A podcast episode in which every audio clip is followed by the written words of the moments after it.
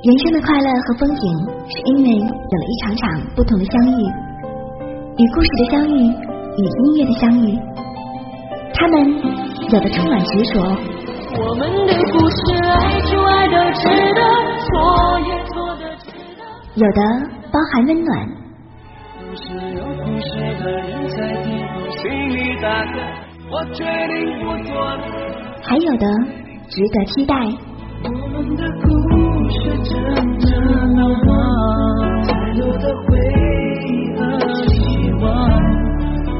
那你的故事呢？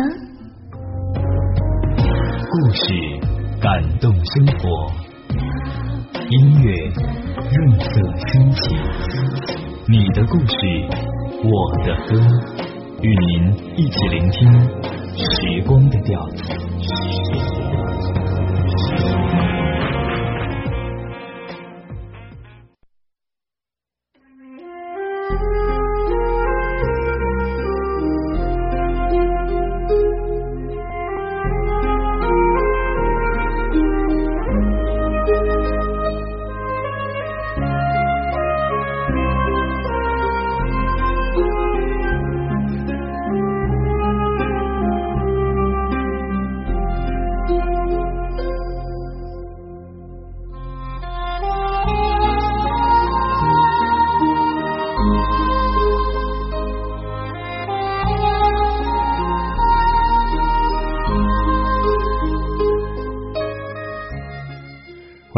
来到我们今天晚间的《你的故事我的歌》。今晚的故事叫做《做你的新娘》。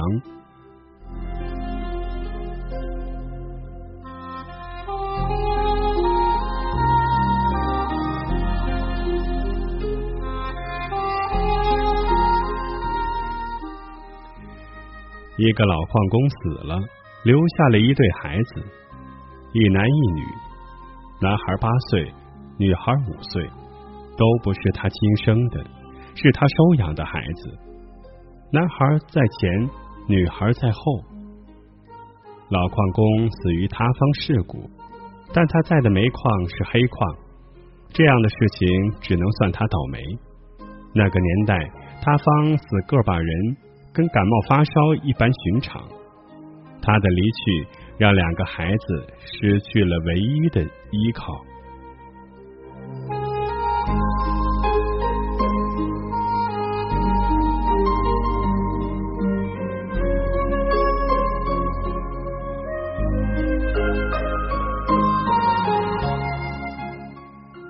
男孩为兄，叫李自强；女孩叫李美惠，都跟老矿工的姓。男孩的名字是希望他自强不息，女孩是希望他美丽贤惠。老矿工找教授先生起的名字。失去依靠的兄妹俩坐在冷屋里，很凄凉，都不知道该怎么办。他们还没有生活的能力，也许明天就要挨饿。夜晚在冷炕上，稍微懂事的男孩睡不着，盖着冰凉的后背，紧紧搂着害怕黑暗的妹妹，给予她仅有的温暖。第二天，煤窑上出现了小男孩倔强的身影，背着大背篓捡煤矿，到十里外的镇上卖，一兜可以卖一块钱，这是李自强的决定。他要负担起两人的生活。小女孩很快知道了，倔强的哥哥他跟在后面，两人小半天能捡半兜，再多的话会背不动。从此，附近的人可以经常看到两兄妹在煤矿到小镇的路上来来往往，哥哥牵着妹妹的手，背着一个一人高的兜篓。汗水洒满了这崎岖的十里山路。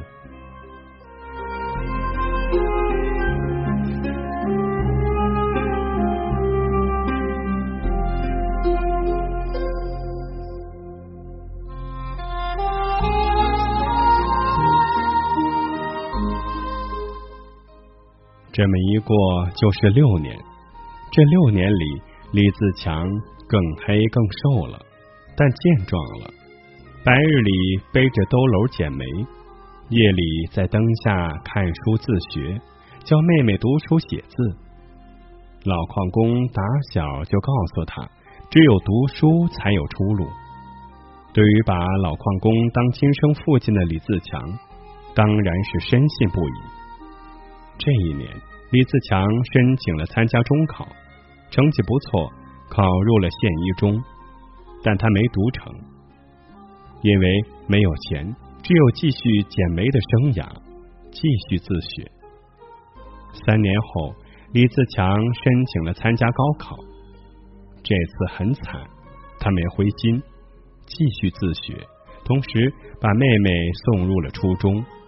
生活更加艰苦了，给他学习的时间也更少了。在第三次的高考接榜后，他彻底的灰心了。他的年龄已经不适合读书。不过，他把眼光停在了满屋子的奖状上面，每一张都是妹妹李美惠获得的奖状。他决定了。要让妹妹成才。妹妹的中考成绩出来了，县一中第一名。他做了顿只有年夜饭才出现的荤菜，奖励妹妹，告诉她专心读书。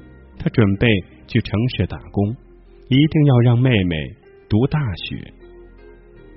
李美惠吃着哥哥做的饭菜，泪水一直的流。哥哥的求知欲。比任何人都殷切，默默想着哥哥这么多年为了他受的苦。就着泪水吃完饭，李美惠也做了一个决定。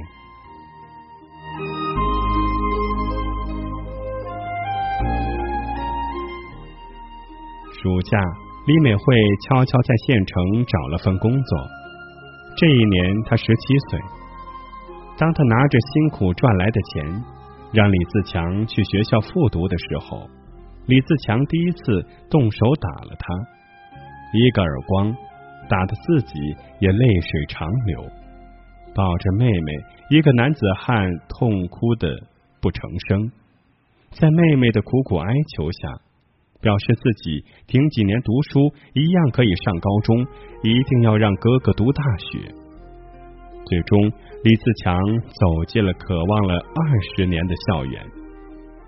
李自强的发奋，成绩很惊人，疯狂的吮吸着知识，在一年后获取了省城著名学府的大学通知书。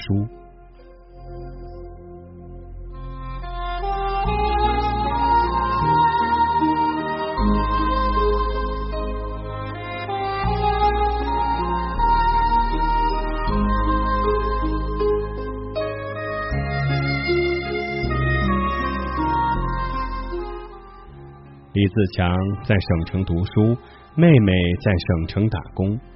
李美惠仅仅只有初中学历，找工作到处碰壁，到很多不良行业想拉出落的水灵灵的她入行，当然被他拒绝。哥哥教导他做人的道理，他是记得的。最终，他选择了早上送报，上午送花，下午在酒店端盘子。晚上洗盘子的复杂职业，为了尽可能的凑上哥哥的学费，他不惜一切的努力工作着。李自强进入学府后，为了在三年之内完成学业，让妹妹将来能继续读书，他疯狂的学着知识，不管任何场合都抱着书本。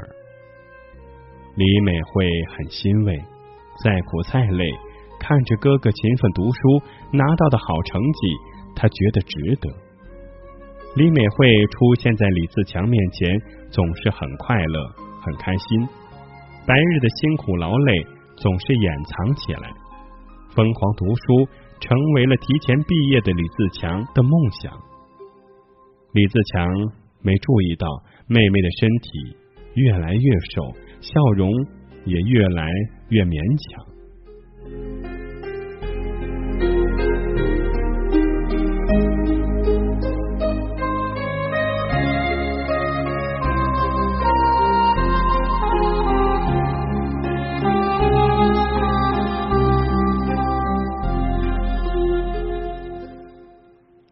会为了哥哥，在省城读书的高昂学费，什么苦的累的工作都做，总是很快乐。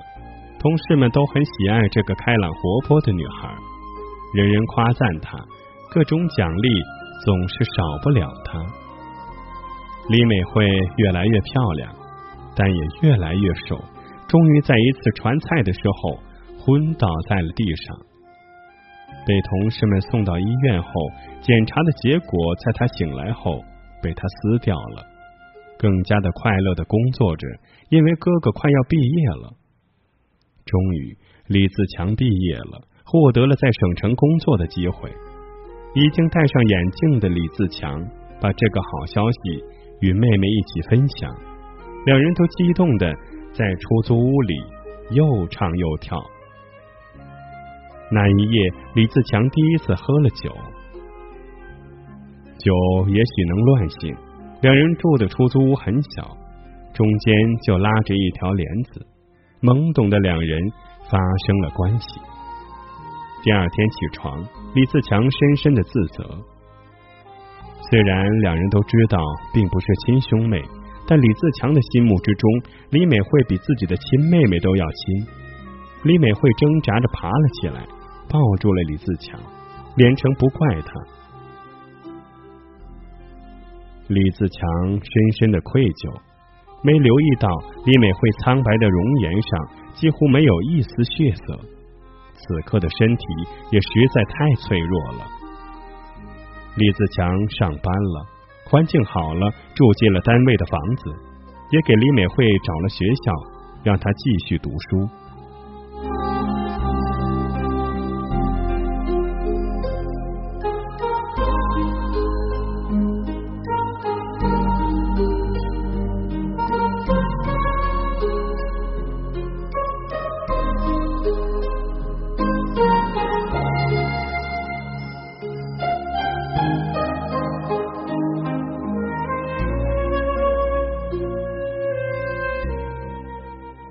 但李自强觉得妹妹有些不一样了，每次回家进门的拖鞋、饭菜、洗澡水都准备好，宛若小妻子一般的伺候着他。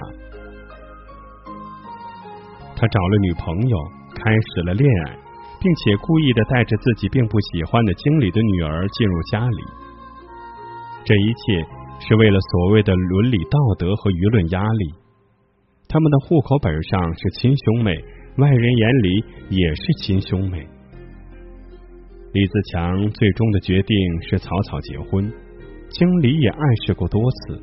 李自强最终为了妹妹选择了结婚，虽然自己并不爱经理的女儿。李自强的婚礼上，人人都惊艳的看着伴娘李美惠，仿佛她才是新娘。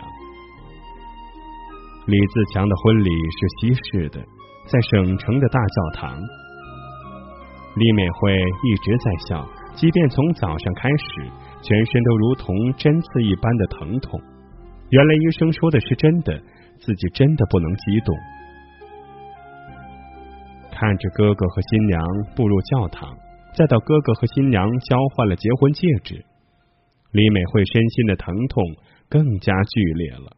尤其是在哥哥和新娘交换了戒指的刹那，他的笑容冰冻了，一头栽了下去。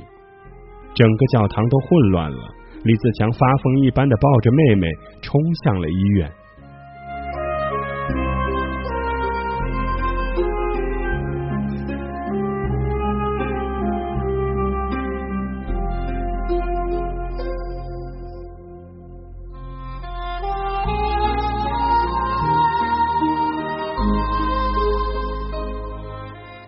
最终，当数个小时后，急诊室的门打开了，李自强听到了不敢相信的话语：“我们尽力了。”李自强懵了，发疯一般的抓住了医生的衣领，狂吼着。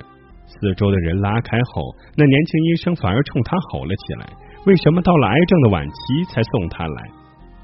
李自强懵了，癌症晚期？为什么？可惜没人告诉他，谁也不相信。一个笑容那么开朗心碎的女孩已经是濒死的病人。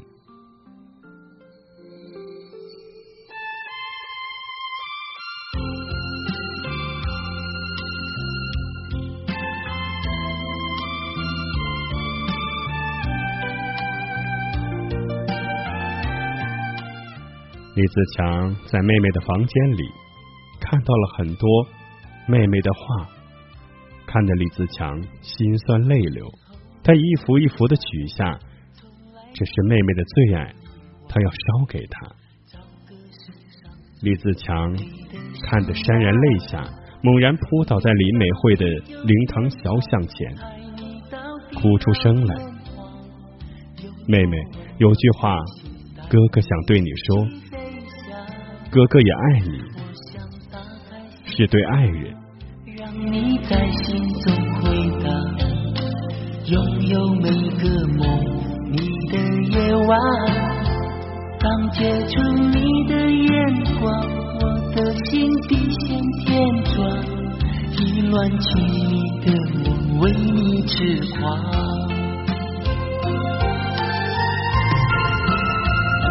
红红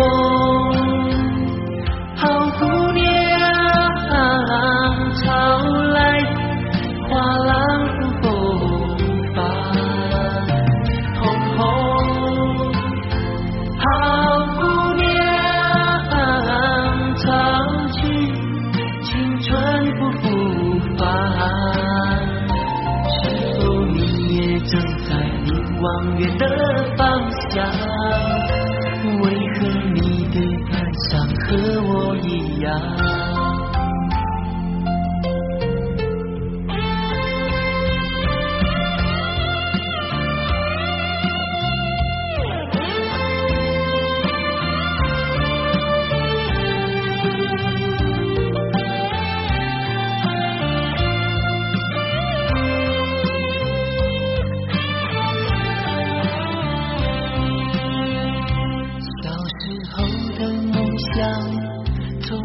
就不曾拥有每个梦你的夜晚。当接触你的眼光，我的心比线旋转，意乱情迷的我为你痴狂。